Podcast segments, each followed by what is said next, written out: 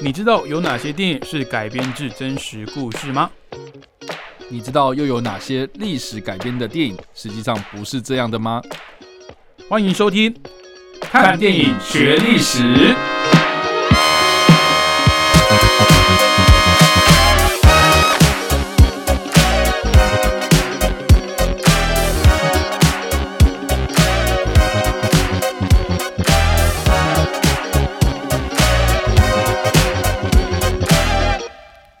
Hello，各位听众朋友，大家好，欢迎收听《看电影学历史》，我是主持人伟杰。我是主持人叉叉 Y。哎，叉叉 Y，最近你有没有看那个嗯克里斯多夫诺兰的新作《奥本海默》的预告片？他已经很久了吧？去年年底，对，可 不是，我会说最近，就是因为你最近才看是不是？不，是，我都一直看，呃我觉得他预告片拍的很唯美。，OK，我就是想说，他讲这个奥本海默现在可以用这么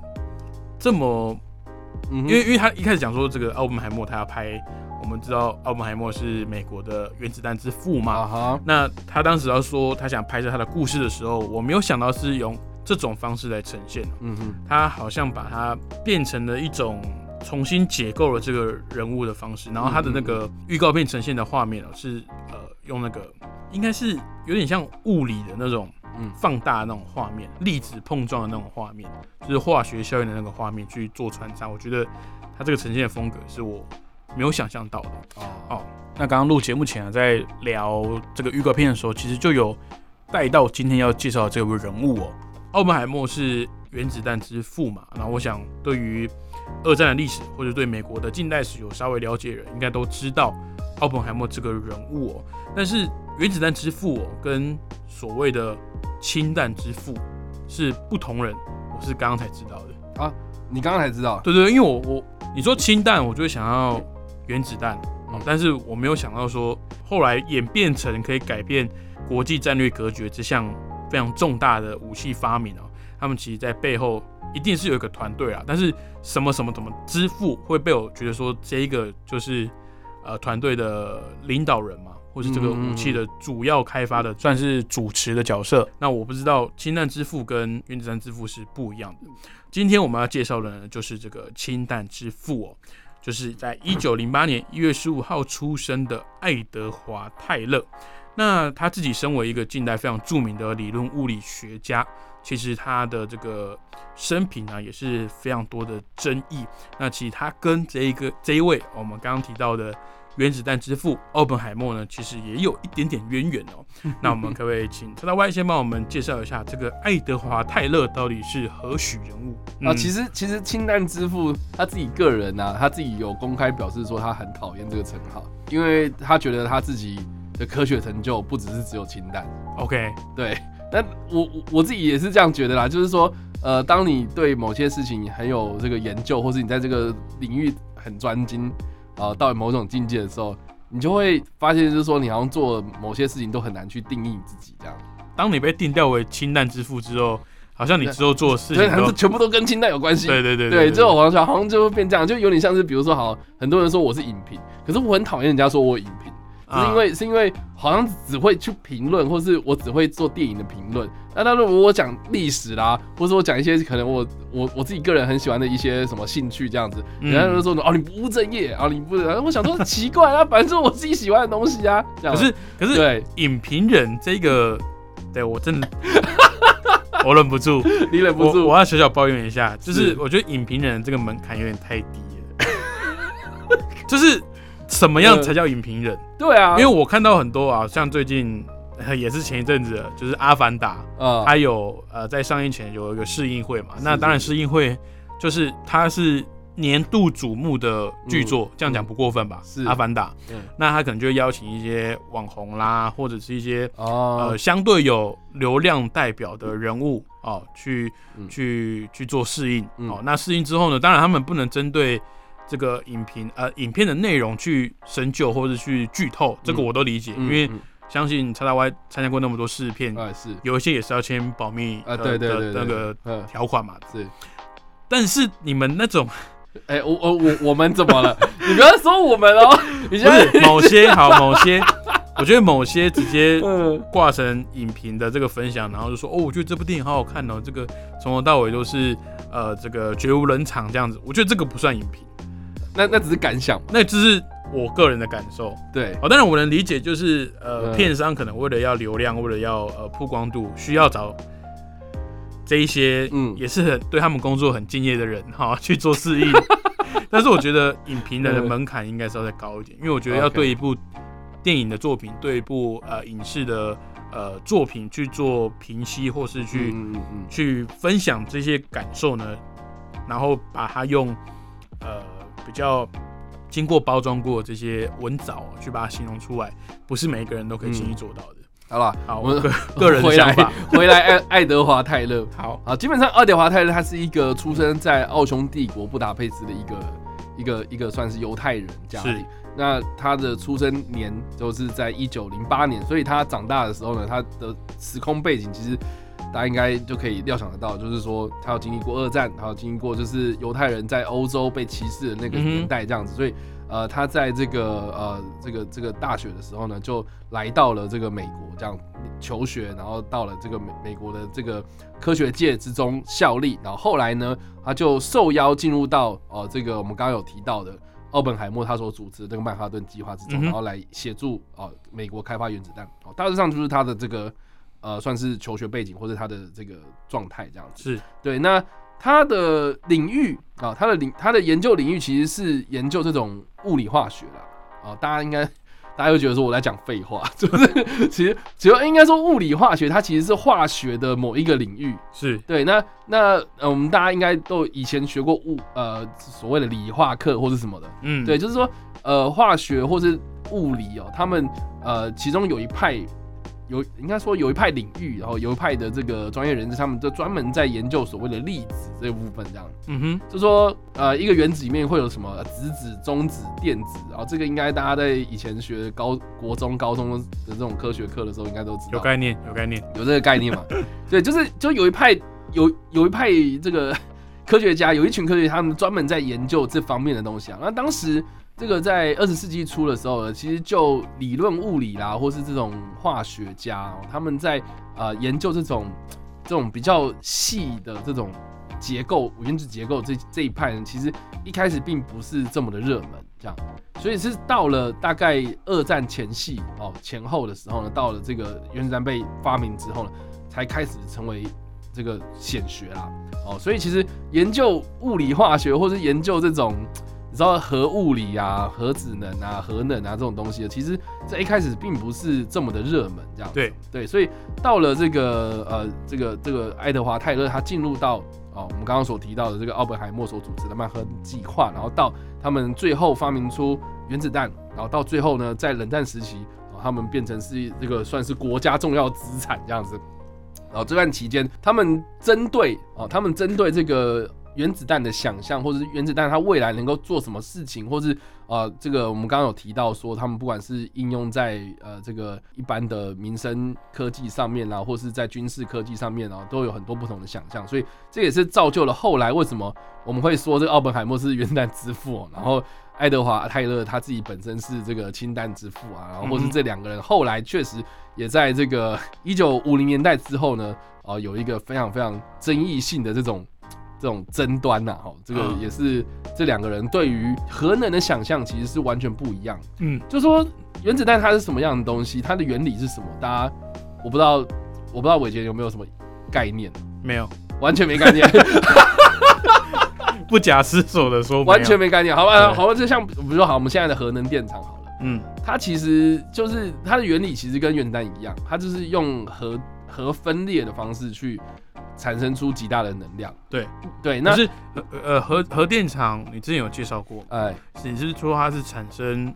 热产生热嘛，然后去嗯推动、呃水，然后去带动水蒸气，然后去带动涡轮，然后去发电嘛，就这样子。嗯对，那重点就是在于说，我们怎么样去控制这个能量跟释放这个能量这样子。那嗯这个的能量的这个原理基本上就是核聚变。哼啊，核核分裂啊，核分裂这样。那原料呢，其实都都是用铀这样子。嗯，对，那铀有分铀二三五、二三八。那二三五、二三八是什么意思？就是它的原子序，它的量啊。嗯啊，对。那呃，为什么会从呃这个有放射性的东西是核二三五？啊，就是啊到最后面变得比较稳定是核二三八。啊，就是它在这个呃这个衰变的过程，在这个这个分裂的过程之中，它会呃慢慢慢慢就是从一变成二，二变成四，这样子一直分裂下去，然后就是所谓的连锁反应啊。OK，啊，对，所以在这个连锁反应的过程中，它会释放出这样极大的能量。那如果我们控制得住，那就是核能电厂；控制不住，那就是原子弹爆炸这样子。所以这个是原子弹的呃，算是核分裂的这样子一个原理，这样。嗯，对，那氢弹是什么呢？氢弹就不一样哦，它是它是核融合啊，它是啊，它是两个变成一个的一个过程这样子，嗯所以分裂是啊、呃核分裂是一个变两个，两个变四个，那核融合就是就是倒过来，是八个变四个，四个变两个，两个变一个我。们现在是不是还没办法把核融合用在能源上？哎、是的，没错。对，哦那另外一个这个这个华爱德华泰勒，他另外一个有名就是说，他也制造出一个所谓的这个氢弹，我们现在大家在制造氢弹的一个算是程序吧，哦，就是说它这个构造，它整个的那个氢弹的呃设计的原理这样子，哦，就是所谓的泰勒乌拉姆构造。嗯哼，那这个设计方案是怎样呢？它就是说，你在进行这个氢弹爆炸之前呢，你是要先推动一个小型的原子弹爆炸，嗯。然后这个原子弹爆炸之后，它所放射出来的这个 X 射线，或是它的这个中子核分裂出来了，它可以来促使啊、呃这个另外一个核弹的构造当中去进行核融合。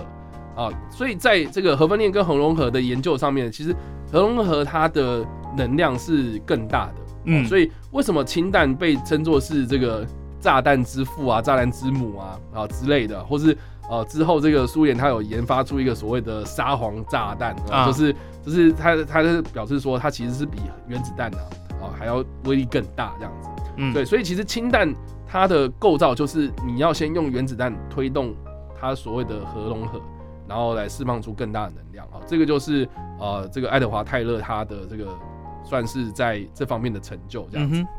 哼，所以基本上就是这样。那我觉得蛮有趣的是说呢，为什么后来会有这个所谓的奥本海默跟他的这个两个人的争议啊？嗯啊，是因为呢，这个呃两个人在研究这个原子弹啊，或者是毁灭性武器的这方面哦、这个呃泰勒呢，他就是有提出了他对于奥本海默的一些质疑嗯哦，包括呢，他有针对奥本海默的一些研究这方面的东西的动机啦，他觉得不单纯，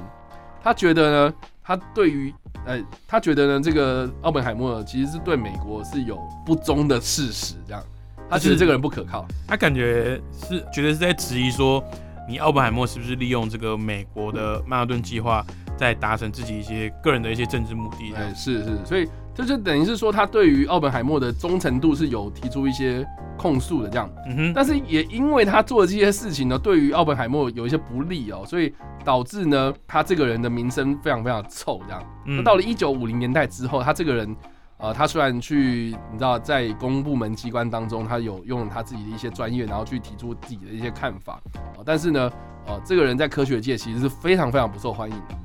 他这个人的人缘很差啦，然后他的这个这个可能个性使然也是。啊、呃就是他这个这个人很难相处，嗯哼，然后他讲的这一些东西啊，其实就是诶、人人前说一套，人后捅一刀那种感觉。OK，就是说，他对于他之前、呃除了奥本海默之外哦，他对于这个曼哈顿计划的一些同事哦，这个曼哈顿计划其实有一个非常有名的研究室，叫做洛斯阿拉莫嘛，洛斯阿拉莫实验室。我记得好像是在伯克莱的后山这样子，啊，伯克加州大学伯克莱分校的后山这样，嗯就是那个洛斯阿拉莫里面的这些旧同事都提出了很多控诉这样子，所以就这些同事他就觉得说这个人怎么会这么的难相处，之后后来也开始远离他这样子，所以他后来其实是做到了这个国家研究室的主管，然后就开始就是帮国家进行一些国家型的一些计划这样子，那当然不外乎就是一些呃算是核反应炉啊，或是这种核能研究的东西这样子。嗯哼，对，所以他最后他提出了一些可能对于国家建设的计划啦，或是一些想法啦，都非常的天马行空，甚至是很多人会觉得说，哇靠，你这个人太太狂了这样嗯哦。包括我可以跟大家分享一个我自己个人看到的时候，我就觉得很傻眼，呃，就是说。呃，这个很多人都会想说，那个原子弹到底能不能用应用在一些比较和平的用途上面？是，那大家想象嘛，就是说，OK，我们今天呃，像比如说台湾要开那个中横，我们是不是要炸山？啊我，们是不是要开路？对啊，就是用炸药嘛。对，那他的这个人呢，就是觉得很狂。我为什么会觉得他很狂？就是因为他直接用氢弹或是原子弹，就说哦，既然这个东西威力很大，它可以把一座山都炸掉，那我们就拿这个东西来来来开港口好了。就直接炸出个港口一样，炸出一个港口。所以他曾经有一个计划叫做犁头计划，那个犁田的那个犁啊，犁头计划嘛。他是他是计划说呢，哦，那个阿拉斯加人烟稀少嘛，哦，然后没没什么天然良港嘛，然后但是那边资源很丰富，我们又运不出那些资源怎么办？我们就自己做一个港口啊。所以他就直接说，我们要在这个阿拉斯加的这个海边呐，哈，用这个几万几百万吨的这个氢弹呢。来直接炸出一个深水港这样，然后就让这个船呢，或是这种船只啊，或是这种运输行业啊，都进驻到这里面，然后就可以把这个阿拉斯加这个促进当地的经济这样子。嗯，而且还真的一度哦，这个 原子能委员会哦，这个美国原子能委员会还真的批准了他的这个计划，然后只是说到最后面是当地的居民瞧不拢啊，所以呢，最后这件事情就不了了之就没了。嗯，对，要不然我们真的有可能会看到。一个用炸弹炸出来的港口，对，就是这样。对，这这个我真的是觉得太狂了，这样子。对，呃，后来啊，当然还有除了这个深水港开用这个核弹去炸深水港之外，他其实还有对这个后来的雷根政府啊，然后提出了很多这种战略防御呃防御性的这些计划，这样子。所以在这个呃国。在这种国防领域上面呢，确实他对美国是很有帮助的。这样，嗯，对。好，那可以说这个这一位啊，理论物理学家爱德华泰勒，其实他是自己本身其实也争议性蛮多的哦。那他的一些疯狂的举动呢，也被大家觉得说，这个科学家哦，虽然在这个各个领域有都有诸多的贡献，但其实他是不太好相处的一个人。没错。那那关于爱德华泰勒呢，查查外有没有什么的影视作品是有？提到他，或是跟他有关的。应该是说啦，就是后来有人猜说这部片是跟他有关系，但是我们现在目前没有一部影视作品是直接去描写他。对，我们也没有像诺兰，就是哎，直接有一部电影就是叫做《奥本海默》。对他并没有没有一部片知道直接叫做泰勒这样子。对，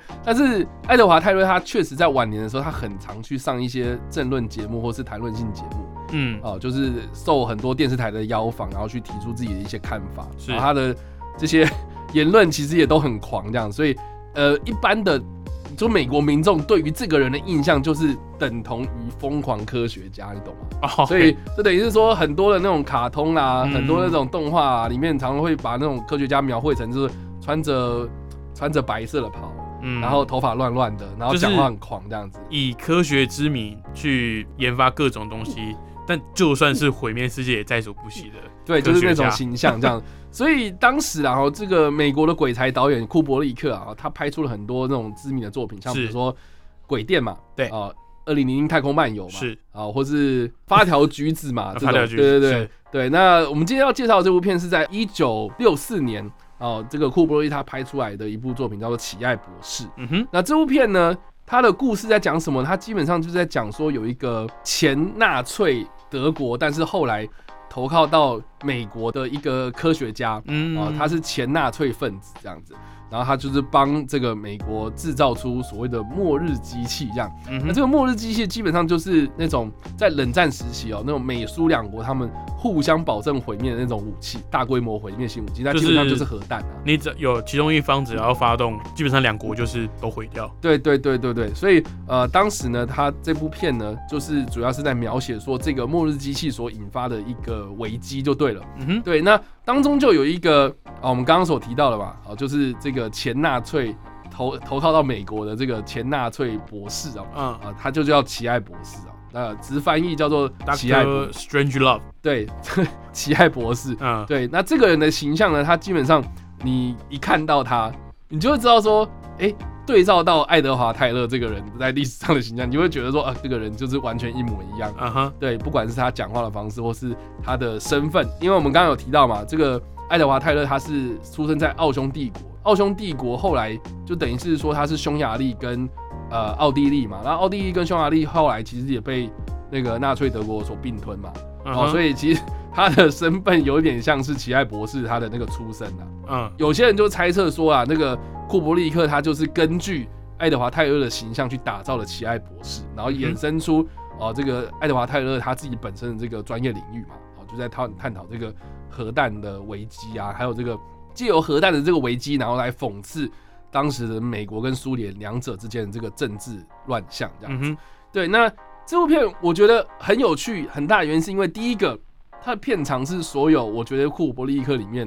的电影作品之中的比较友善的一部。哦，比较对精简的，对对，因为它全全片长全部都只有九十五分钟，哦，啊其实，在早期的电影当中算非常非常短的一部片。它的电影风格很特别，是说他很喜欢用一些很优雅的古典音乐，嗯哼，然后配合当时的一些时事的画面，比如说它的开场就非常的经典，就是呃，他就是拍那种，你知道那种大型的那种轰炸机在空中加油啊，然后你知道那个空中加油的那个加油管，然后插到那个油管里面啊，就是有点在暗示你知道那种男女之间，但是他是用古典的配乐，但是他用古典音乐，然后去把这个哇这个方式很优美，嗯，但是他们是武器啊，对，懂吗？这种他他是在讽刺这些事情，然后甚至是它里面有一个非常非常经典的场景，就是这种战情室、作战嗯哼，作战指挥室。哦，他的那个场景就是一个大圆桌，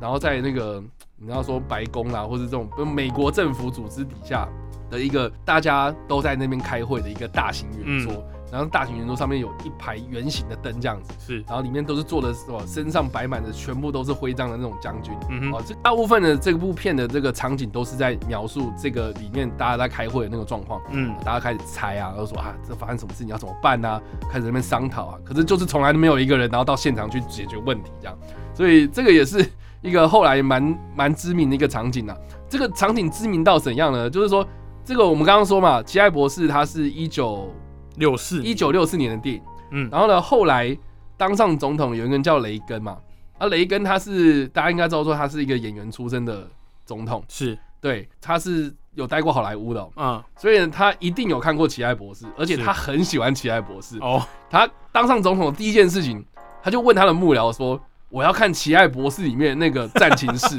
我要看到那个圆桌，我要看到那个环形灯在哪里？他他指定说我的战情是啊，我的那个奇爱博士的战情是在哪里？这样子，对对对，我要看啊，我要指明我要看那个战作战室在哪里。啊所以他非常的失望，是因为那个就是电影场景嘛，跟我们现实生活没有那个东西。对对对对他，就说现实生活他发现说白宫啦或者五角大厦的地下室那种战情室就是一个小小的房间，然后几几台电脑这样子，他非常非常失望这样。嗯，所以他就说，他就说我我当上总统唯一一个最大的这个震惊的事情就是。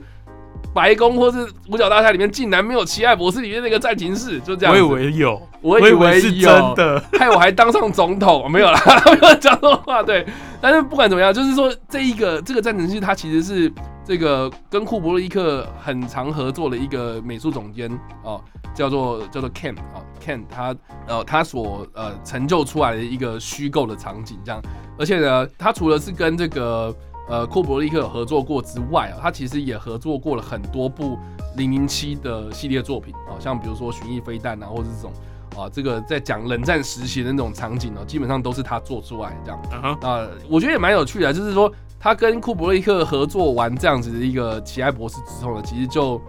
就就停止合作了，就他们两个人就没有再继续合作下去了，所以哦，这个也是他他们俩和平分手啦，就分道扬镳了这样子，我觉得蛮有趣的这样。所以呃，这个第这个是第二个嘛，我觉得最大的特质就是说它这个场景设计很特别，嗯而且你看完之后，你一定印象非常深刻。这样，呃，再来就是说，呃，这部片它里面有很多的那种画面啊，就我刚刚说了嘛，就是说，呃，库伯利克他很喜欢用那种很冲突的、很讽刺的那种口吻去描述某些事情，这样。哦、嗯，所以呢，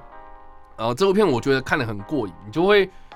你这你你真的会无法感受到这个九十五分钟的时间流逝，因为你嗯。就会很好奇，说说他接下来都会搞出什么样的很智障的事情。啊，确实。最后面真的超级智障，我真的是好了，我在这边不爆雷，但是我只希望大家真的去看完之后，你就会对我觉得放到现在其实都一样，就是说两这个国际局势啦，哦，或是这种政治人物在探讨这种政治议题跟这种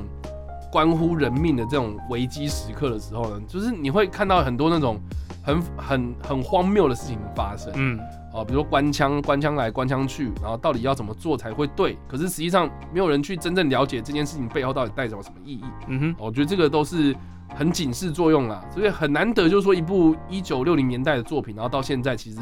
放诸四海皆准。我觉得这个是为什么我会很喜欢这部片的很大原因。嗯，因为我觉得很多库布里克的电影，它都是用一个像你刚刚讲比较有冲突感的一种呈现，嗯。就是它虽然说是用古典当配乐，可是它的呃画面的呈现上，嗯。哦、却是用一个这个武器，他们在算结合嘛，嗯算是在加油的这个过程中哦，他在他把它拍的就是，当然我们现在会形容说是有一种冲突美啊，嗯但是它其实很多剧情，尤其是在呃《奇爱博士》这部电影里面，他用了一种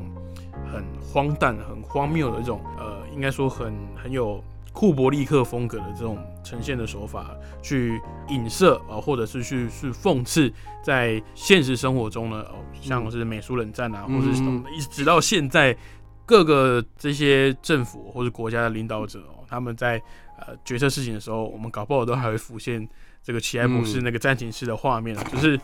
有种很荒诞的感觉，但是往往人类在决定一些可能影响到人类整体的发展或历史的重要决策的时候，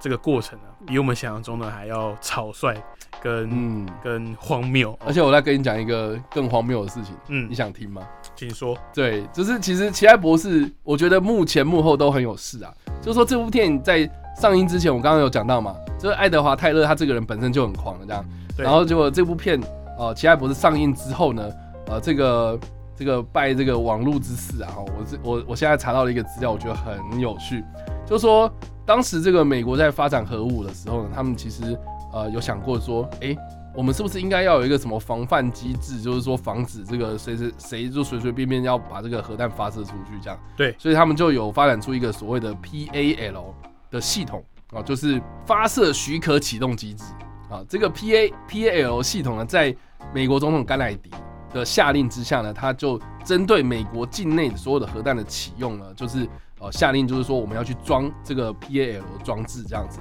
所以到了一九六二年的时候，呃也就是电影上映的前两年啊，美国才开始意识到要干这件事情这样。然后电影上映之后呢，呃，这个到一九六零年代末期哦，哦对，美国确实装了这个 PAL，啊嗯，但是呢，这个 PAL 荒谬到就是我自己是觉得装了等于没装啊，啊，就是说，呃，这个在一九七七年的时候呢，这个美国的战略空军司令部他们声称，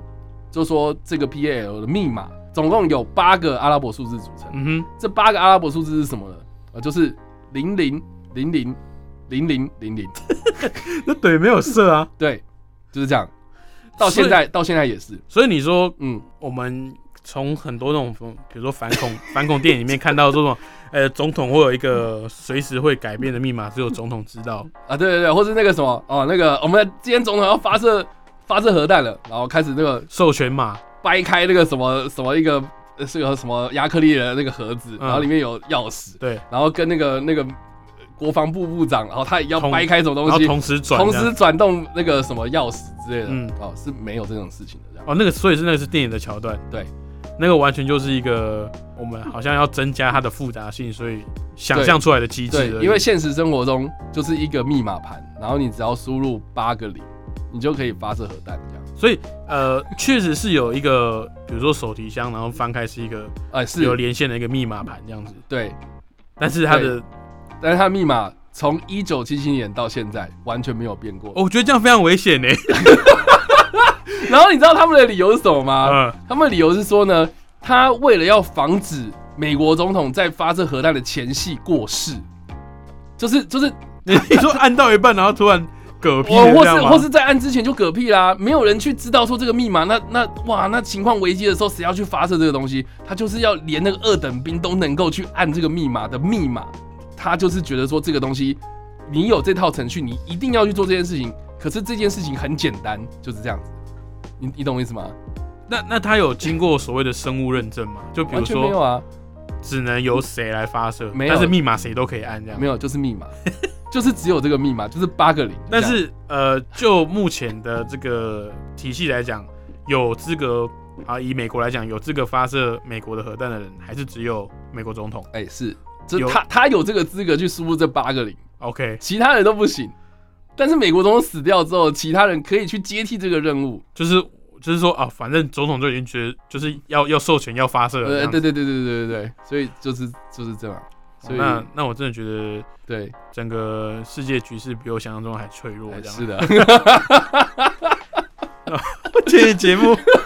就要结束在一个非常震惊的 ending 这样子。嗯好，如果想知道更多像这种恐怖的事实的话，可以去追踪 叉叉 Y 的脸书粉丝专业哦，叉叉 Y 视觉动物哦，或者是他的 YouTube 频道叉叉 Y 跟你看电影，以及他的 IG 跟 Podcast 呢也有在呃做一些影视消息的更新，欢迎大家去追踪一波。那我们看电影学历史所有的节目呢都有在 Podcast 上架，所以如果广播播出的时间大家比较忙的话哦，也欢迎到 Podcast 上面来追踪我们的节目啦。好，那我们看电影学历史，今天节目就到这边，非常感谢大家的收听，我们下礼拜同一时间空中再会喽，拜拜。拜拜。